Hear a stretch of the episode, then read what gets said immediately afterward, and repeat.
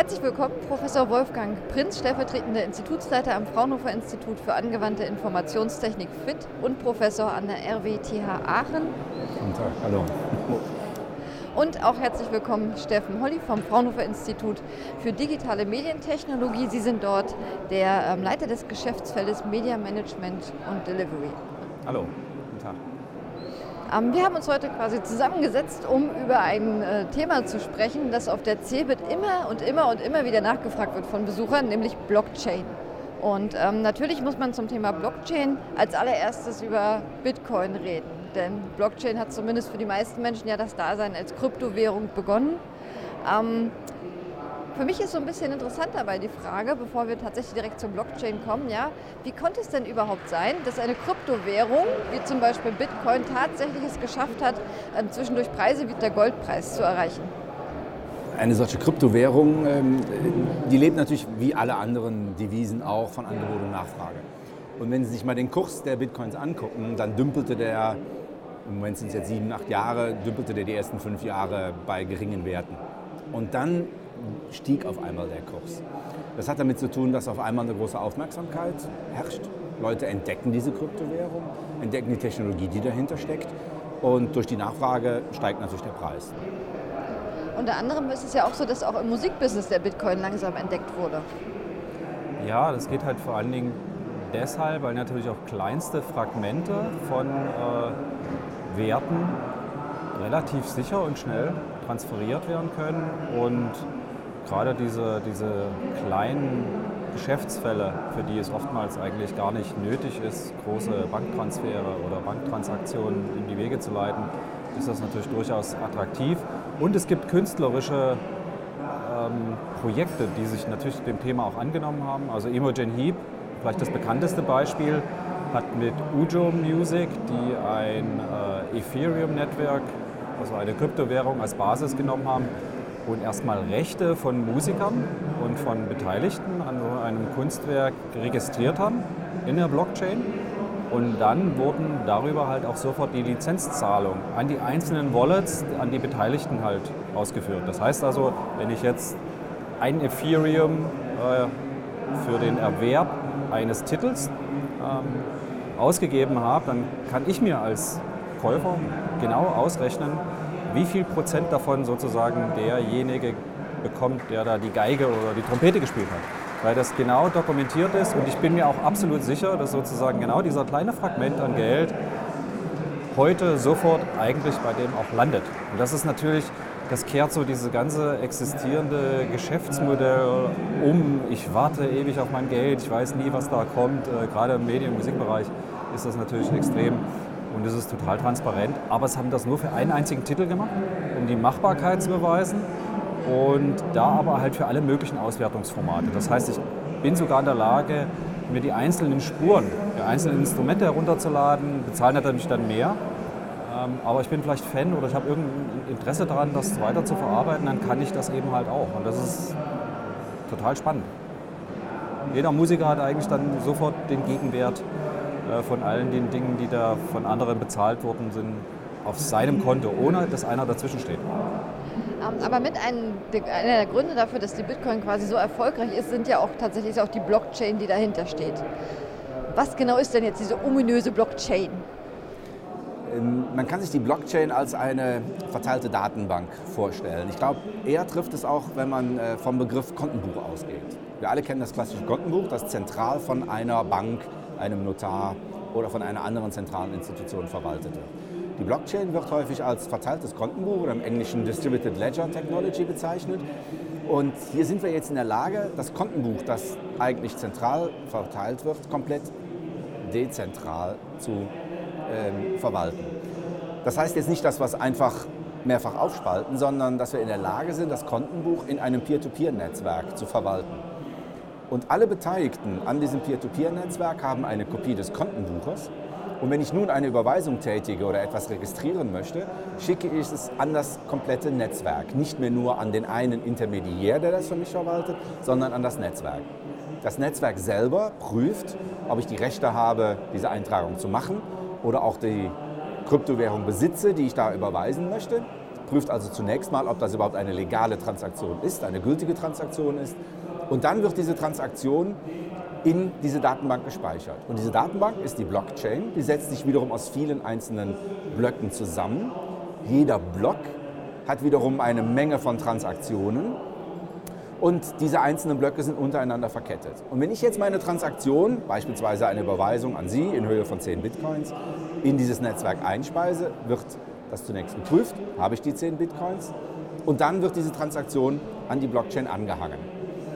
Und das erfolgt wiederum nach gewissen kryptografischen Verfahren. Derjenige, der das tut, der muss ein Rätsel lösen. Und äh, wenn er das Rätsel richtig gelöst hat und er der Erste ist, der das richtig gelöst ist, hat er das Recht, diese Blockchain um diesen Transaktionsblock zu ergänzen. Und so wird im Prinzip die Blockchain kontinuierlich um neue Transaktionen verwaltet. Und diese Blockchain, die ja dann bei allen liegt, also im gesamten Netz verteilt ist, repliziert sich dann immer wieder zu allen Knoten. Das heißt, wenn jemand einen gültigen neuen Knoten gefunden hat, schickt er das an alle anderen Knoten und die übernehmen diesen Knoten dann in die Blockchain. Und so kann man sich das im Prinzip als eine verteilte, neuartige Datenbank für Transaktionen vorstellen, wo in einer Gemeinschaft ein Konsens darüber gefunden wird, dass eine Transaktion gültig ist und wo über Kryptoverfahren noch sichergestellt ist, dass ich nicht nachträglich Transaktionen nochmal manipulieren kann. Verteilt bedeutet in dem Zusammenhang aber nicht gestückelt und überall einzeln verteilt, sondern auf ganz, ganz vielen Knoten liegt die identische und dieselbe Kopie von genau dieser Blockchain. Ganz genau. Es ist komplett repliziert. Es gibt keine Knoten, die irgendwie die Macht haben über bestimmte Transaktionen, sondern es ist alles komplett repliziert. Jeder hat eine identische Kopie der Blockchain und wenn ein neuer Block gefunden wird, verteilt er das wieder an alle anderen Knoten, die diesen Block dann übernehmen und ihn an die Blockchain anhängen. Das ist häufig ein Kritikpunkt, der genannt wird, dass wir im Prinzip alles replizieren. Wir haben eine hochgradige, hochfrequente Replikation der Daten, sodass man auch eben darüber nachdenken muss, ob man die Blockchain nicht wieder konsolidiert, indem man halt Transaktionen rauswirft, die eigentlich keine Bedeutung mehr haben. Das heißt also, die nicht mehr dazu dienen, um mein Guthaben letztendlich nachzuweisen oder die ein Guthaben repräsentieren, das ich mittlerweile schon ausgegeben habe. Das kann man für kryptografische Währungen vielleicht machen, aber wenn ich dann an Integritätsprüfung denke oder das Beispiel, was Sie genannt haben, dann könnte es doch schon schwierig werden, wenn Informationen gelöscht werden. Ja, also ich finde es vielleicht auch in dem Moment dann schwierig, wenn man sagen möchte, naja, das ist alles irreversibel, alles nachvollführbar. Dann ist vielleicht ein Konto gelöscht, weil da schon ewig nichts mehr drauf passiert ist. Aber vorher waren da vielleicht viele Transaktionen und die Steuer möchte vielleicht in Zukunft, wenn es reguliert ist, auch mal wissen, was da vor zehn Jahren passiert ist, weil es vielleicht irgendwie rechtlich relevant ist für bestimmte Transaktionen. Äh, also das sind aber alles die Fragen, wo wir halt, denke ich, halt noch viel Arbeit vor uns haben, die jetzt mit der verbreiteten Nutzung dieses ganzen Themas natürlich auch erst aufkommen. Also insofern weiß man auch auf alle Fragen noch keine Antwort. Das ist ja das Schöne. Also wir können uns hier in einem Feld bewegen, wo wir durchaus viele Thesen, Hypothesen aufstellen können und sagen, hm, es könnte das und das passieren, lasst uns das nachprüfen. Für was ist es überhaupt, wo ist es überhaupt relevant? Und es ist bei Währung vielleicht bestimmte Dinge mehr relevant, auch was Regulationen betrifft. Wenn ich zum Beispiel jetzt Daten- und Lizenzverträge für zum Beispiel Medien oder andere Transaktionen registriere, Supply Chain, dann sind vielleicht wieder ganz andere Dinge relevant, die für die Kryptowährungsthematik gar keine Rolle spielen. Also insofern ist das wirklich branchen- und anwendungsbezogen halt auch unterschiedlich.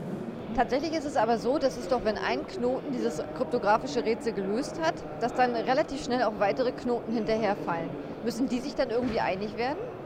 So, der erste Knoten, der das Rätsel gelöst hat, der meldet an alle anderen Knoten, hey, ich habe es gefunden. So, und dann sagen alle anderen Knoten auch, Pech gehabt. Ähm, dann äh, nehmen die diesen Block, den er neu gefunden hat, und hängen den auch an die Blockchain an. Und dadurch wird die Blockchain eben um einen Block länger. Ähm, wenn Sie jetzt äh, zum gleichen Zeitpunkt auch einen Knoten gefunden haben, ja, es rechnen ja vielleicht Knoten in Sibirien, in Alaska, in kalten Zonen, wo die Rechner nicht so arg gekühlt werden müssen.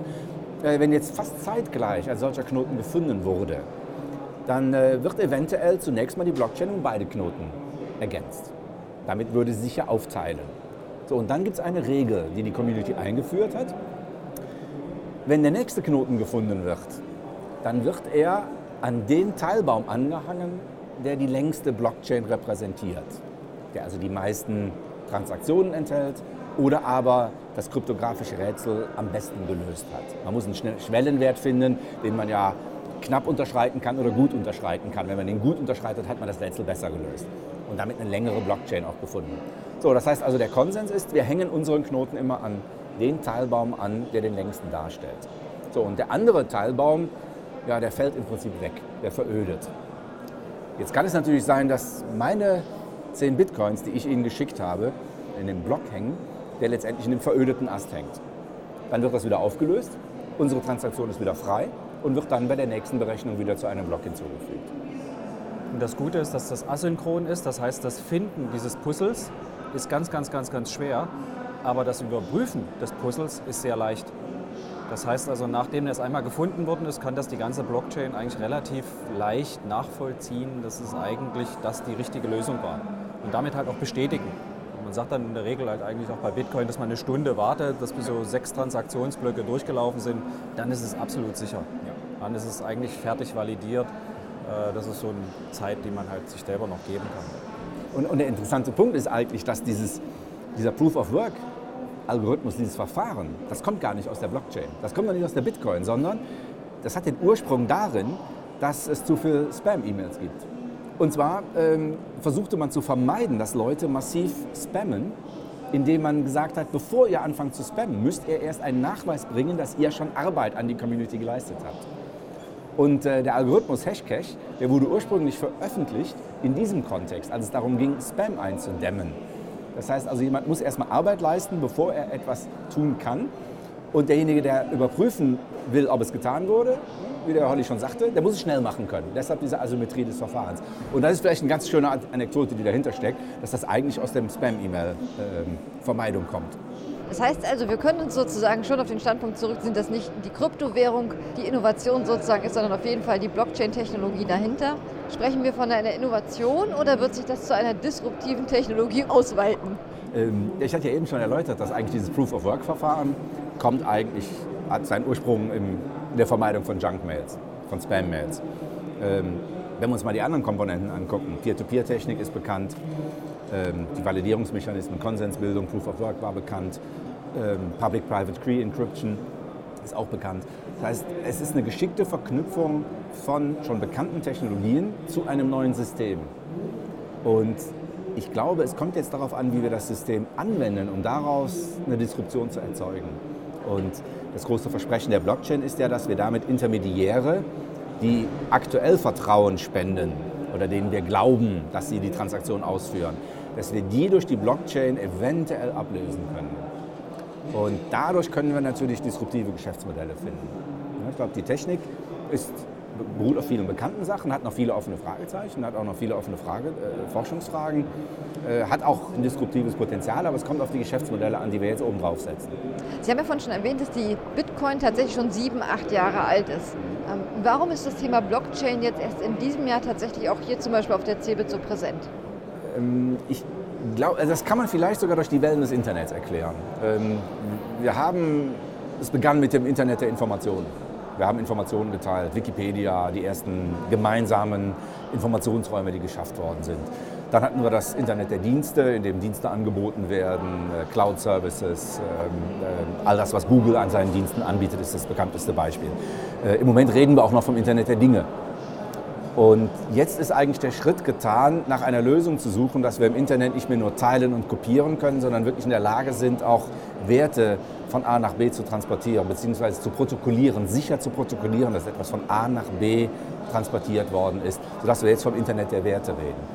Ich glaube, jede Technologie braucht ihre Zeit. Ich glaube, jetzt haben wir erkannt, dass solche Lösungen auch erforderlich sind. Und wir erkennen immer mehr, dass die Blockchain-Technik dazu eine Lösung bieten kann. Das heißt, es trifft hier, glaube ich, eine, eine, eine Technologie auf Zeitgeist und gewisse Anforderungen, die existieren. Und damit startet das im Moment durch. Interessant finde ich aber tatsächlich, dass das auch in der Musikbranche genutzt wird oder beziehungsweise dass es dafür Anfänge gibt.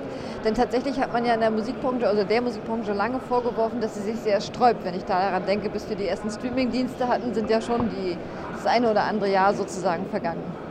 Ja, das liegt eben halt daran, dass halt also wenn man nachvollziehen kann, wie schwer das Lizenzieren eines Musiktitels ist und dann noch eines ganzen Kataloges, also da sind patentrechtliche Verhandlungen, ähm, die bei Fraunhofer mit Sicherheit auch das eine oder andere Mal gemacht werden. Ich kann aber aus Erfahrung sagen, musikrechtliche Verhandlungen sind nochmal potenziert.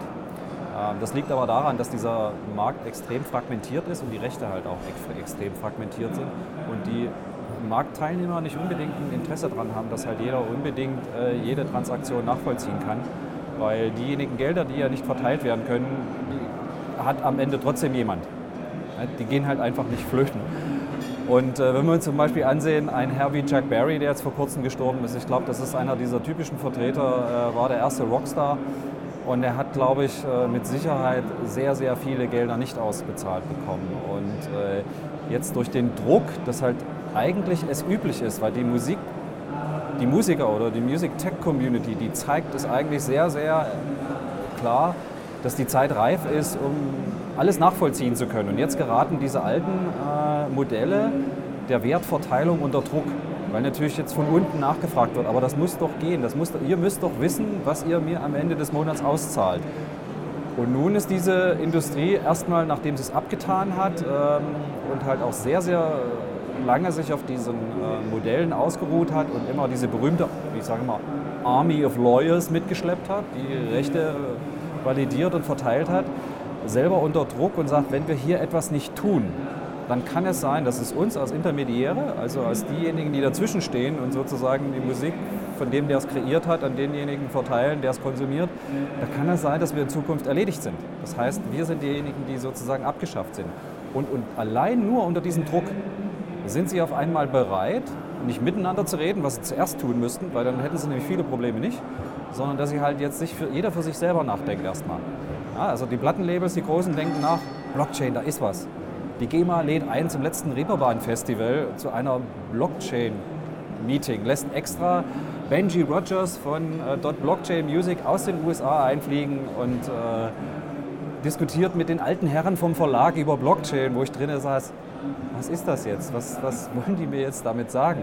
Also man sieht, der Druck ist groß, aber das ist halt auch das Spannende, weil man jetzt halt sich, jetzt fangen sich an, Türen zu öffnen für eine Bereitschaft, Dinge zu ändern, im Reden mit Leuten miteinander, dass es für diejenigen, für die es ganz, ganz wichtig ist, dass sich da etwas ändert, nämlich für die, die die Musik schaffen, etwas verändert werden kann. Also hat das auch eine soziale Komponente.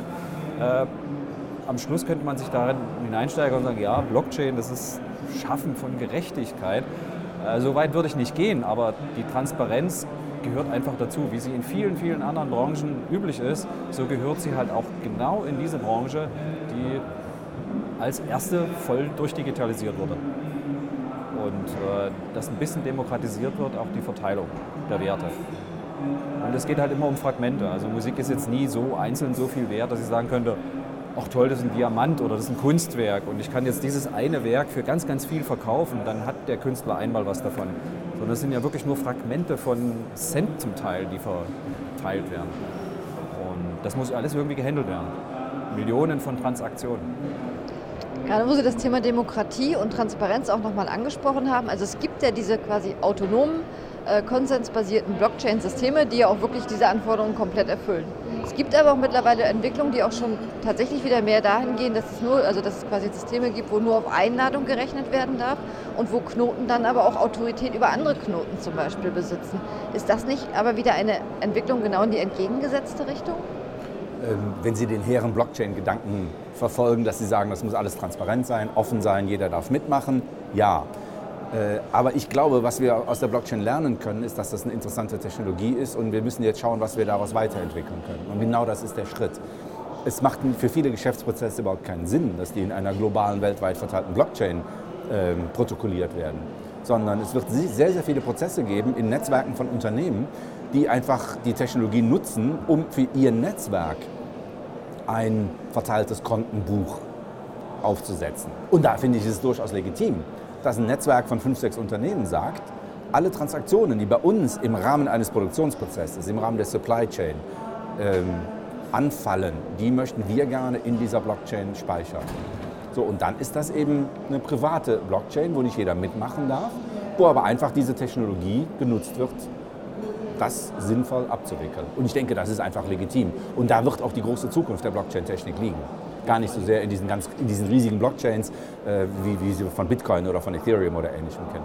Man hat ja auch kein Privatmensch daran Interesse, das Problem von Audi in der Supply Chain zu Hause auf seinem Rechner zu lösen und dafür vielleicht nichts zu bekommen als Belohnung. Also das, ja. äh, das macht schon gar keinen Sinn. Also insofern ist eine geschlossene Blockchain in bestimmten Regeln äh, die halt auch durchaus einen Konsens bilden können per Zufall oder andere Mechanismen, dass eben halt dieser Intermediär schon verteilt ist oder eben halt doch an mehrere vertrauenswürdige Stellen halt äh, verteilt wird, sodass es im Prinzip natürlich den Blockchain-Gedanken erfüllt, ähm, aber eben halt in einer etwas geschlosseneren Umgebung, die für diesen Fall einfach wirklich viel mehr Sinn macht. Und wenn wir an puncto Nachhaltigkeit denken, wie gesagt, muss man ja halt auch nicht unbedingt alles äh, in die öffentliche Blockchain stecken, weil äh, ich glaube, für Bitcoin hat mal einer ausgerechnet, dass der Energieverbrauch von anderthalb US-Haushalten, glaube ich, für eine Transaktion verwendet wird. Es wird sicherlich auch hybride Ansätze geben, ne, wo man vielleicht eine, eine, private hat und dann verknüpft sich das mit der öffentlichen. Nehmen Sie mal das Beispiel, Sie lassen Ihr Auto reparieren. Und Sie möchten wirklich sicher sein, dass die Radmuttern mit dem richtigen Drehmoment angezogen worden sind oder andere kritische Bausteine wirklich original ersetzt sind. Dann könnte auch das in einer Blockchain gespeichert werden. Bei der Blockchain aller Kfz-Reparaturwerkstätten beispielsweise. So, und Sie bekommen Zugang dahin und können dann feststellen, ah, okay, da ist jetzt wirklich ein Originalbauteil eingebaut worden und gleichzeitig sehen Sie auch, dass der ähm, äh, Werkstattmitarbeiter äh, die Radmuttern mit dem richtigen Drehmoment angezogen hat, weil natürlich das Werkzeug das auch in die Blockchain gespeichert hat. Das Werkzeug hat dann auch mit der Blockchain kommuniziert und hat das da reingespeichert. Auch das ist denkbar. Und dann haben Sie halt kurze Zeit oder einen Einblick in eine kleine Scheibe kleinen Ausschnitt der Blockchain, um ihre Autoreparatur zu prüfen. Genau, der Werkstattleiter, der sieht aber, dass sein Mitarbeiter XY das Ding angeschraubt hat und wenn der es falsch gemacht hat, kann er den zur Rechenschaft ziehen. Das sehe ich natürlich dann nicht. Also insofern ist da halt genau die Grenze, wo man sagt, erweiterte Informationen sind eben halt nur in, innerhalb einer bestimmten Community sichtbar, aber es gibt durchaus eben halt auch den hybriden Ansatz, dass ich eben halt bestimmte Informationen nach außen trage. Sie sagten gerade, welches Interesse hat sozusagen jemand daran, bei irgendeinem Problem von Audi mitzurechnen. Wenn man natürlich jetzt so einen markenbasierten Ansatz daran stellt, könnte man doch sagen, naja, das erzeugt ja eine richtige Markenbindung, wenn ich zu Hause gesessen habe und mitgerechnet habe. Ich glaube, es wird eher so sein, wie das ja auch jetzt schon so ist, dass man an den Transaktionskosten verdient. Ja? Also Bitcoin oder all diese anderen Blockchain-Ansätze, das sind ja äh, nicht Ansätze, wo alles umsonst ist. Ja? Sie müssen ja auch, wenn Sie eine Transaktion mit Bitcoins vornehmen, müssen sie Gebühren zahlen. Ja, ist ein kapitalistisches System, da ist nichts umsonst. Und äh, wenn Sie also eine Transaktion, wenn ich Ihnen was überweise, muss ich Gebühren zahlen. Wenn ich bei der Ethereum-Blockchain etwas einstelle, wenn ich etwas speichern will, wenn ich eine Transaktion ausführen will, auch da muss ich Gebühren zahlen. Und die Zukunft wird eigentlich darin liegen, dass jeder sich an dieser Community beteiligen kann und dann an den Gebühren mitverdienen kann. Im Moment funktioniert das noch nicht immer so. Im Moment gleicht sich das häufig aus. Einige Leute sagen, das, was man eigentlich an Rechenkapazität zur Verfügung gestellt bekommt, ähm, dafür müsste man viel mehr an Gebühren eigentlich zahlen. Äh, aber da wird sich eine Balance auf Dauer finden. Da wird keiner auf Dauer zuschießen.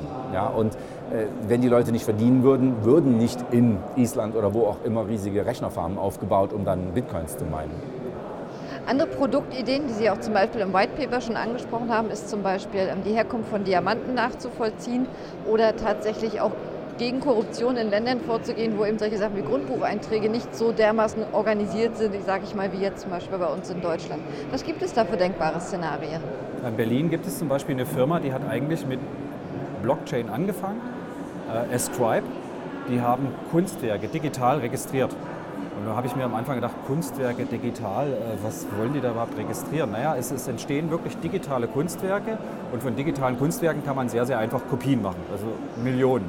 Und dafür aber, dass derjenige, der dieses Kunstwerk erwirbt, sich sicher sein kann, dass er eine von den fünf autorisierten digitalen Kopien hat, äh, ist die, praktisch diese Information in der Blockchain festgeschrieben. Und das haben die zuerst getan. Also es ist eine sehr, sehr überschaubare Anwendung, aber sie konnten das Prinzip nachweisen, dass es funktioniert. Das war auch überschaubar an Kunstwerken, was sozusagen darüber gehandelt wurde. Das heißt, man konnte in einem ganz, ganz kleinen Kontext sehr, sehr genau überprüfen, dass das sicher ist und dass das funktioniert. Und heutzutage ist das eine Firma, äh, die halt äh, die Speerspitze der Blockchain-Szene in Berlin ist. Die heißt BigChainDB, äh, die sozusagen verheiraten wollen, die Vorteile der Blockchain und die Nachteile der Blockchain auflösen, indem sie halt traditionelle Datenbanktechniken halt benutzen. Haben dafür auch ein schönes White Paper geschrieben, wo jetzt aber die ersten schon wieder einhaken, ja, das ist aber schon wieder nicht ganz so sicher. Ne? Also wenn ihr das richtig sicher haben wollt, äh, dann müsst ihr es so und so machen. Also das sind halt genau diese spannenden Momente, wo man sagt, ja, aber vielleicht gibt es bestimmte Fälle, wo genau das der Ansatz ist, der uns das Problem löst, eben etwas nachhaltiger mit dem ganzen Problem Energie und Rechenleistung umzugehen, weil man halt traditionelle Elemente halt mit reinnimmt und vielleicht ist die Sicherheit ausreichend für bestimmte Dinge. Das, das muss man jetzt eben halt probieren. Wie halt auch so schöne Software ist nie fertig, wird immer wieder Fehler geben und man muss nur einen Weg finden. Und ich denke, das ist halt auch eins, wo halt Fraunhofer eine ganze Menge mitleisten kann, dass man halt solche Dinge, die passieren können, auch im Labor mal ausprobiert darauf bestimmte Forschung halt ansetzt, um halt dann rauszubekommen, was wären denn mögliche Lösungen dafür. Also insofern gibt es da draußen schon so ein paar Dinge, die äh, wirklich so unkonventionell halt auch mit den Konventionen einer klassischen Blockchain brechen.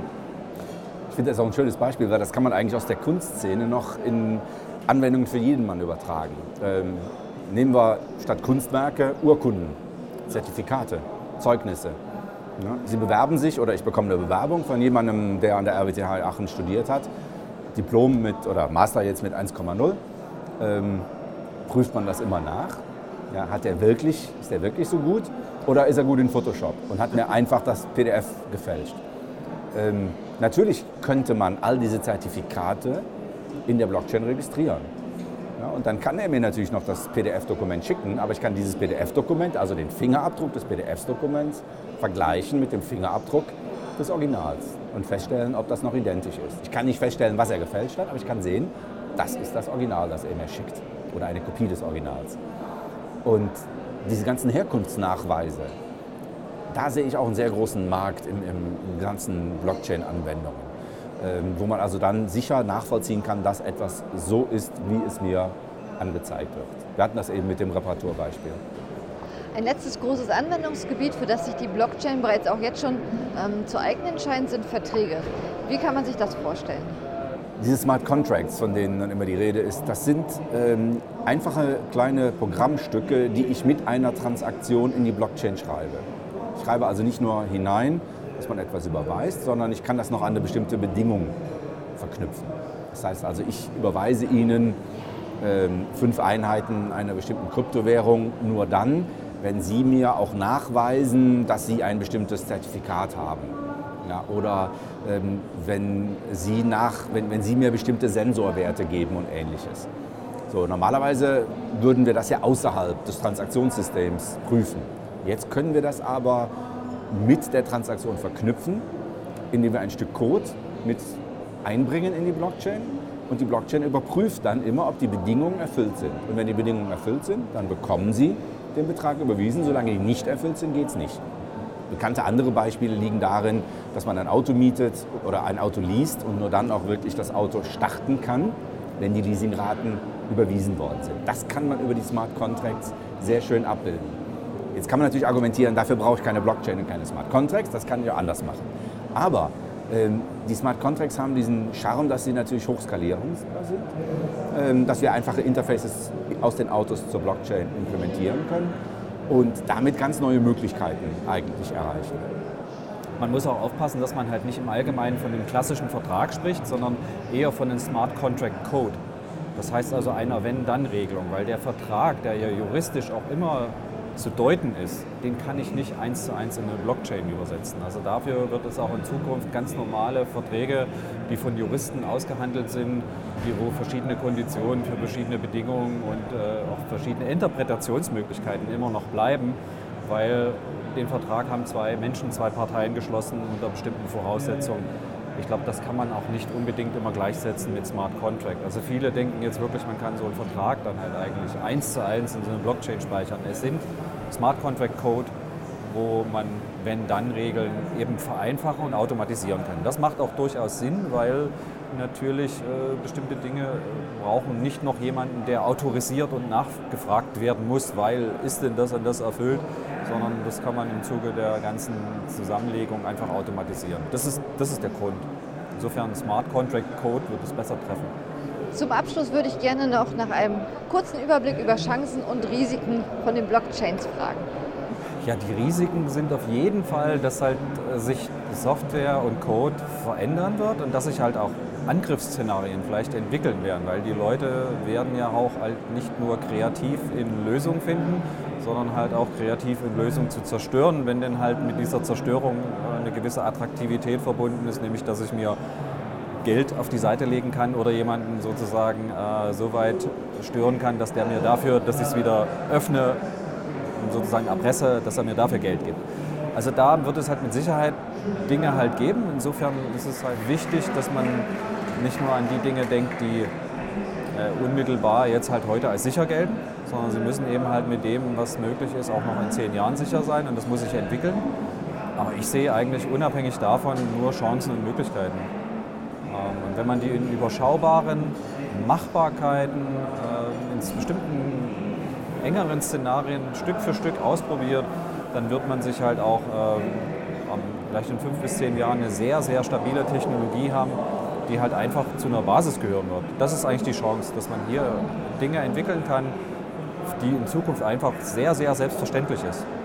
Und bis dahin hat es aber natürlich noch einen Weg zu gehen. Aber ich glaube, da sollten wir uns jetzt nicht Angst machen lassen. Und vor allen Dingen ist es wichtig, auch nach draußen zu gehen. Ich glaube, da haben wir als Fraunhofer vielleicht auch eine Aufgabe, da draußen das zu entzerren, dass halt Blockchain nicht Bitcoin ist und nicht Darknet und alles äh, mit Kryptographie ganz heimlich, sondern wir müssen eher halt die Vorteile ähm, an, an, sehr, sehr einfachen Ex Exempeln statuieren, dass halt den Leuten das schon sehr klar wird, dass sie sagen, okay, ich fordere das jetzt ein sogar, dass es in Zukunft ein Feature sein wird, wenn ich transparent bin, dann habe ich ein Blockchain-basiertes Geschäftsmodell und ich habe eine Blockchain-basierte Idee oder Registrierung oder wie auch immer.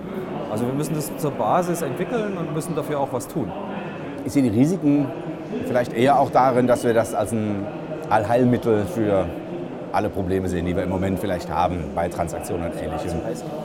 So als es zu heiß gekocht wird. Ne? Man muss da auch auf dem Boden bleiben. Das ist eine neue Technik. Äh, sie löst auch nicht unbedingt alle Probleme, die wir bislang nicht lösen konnten.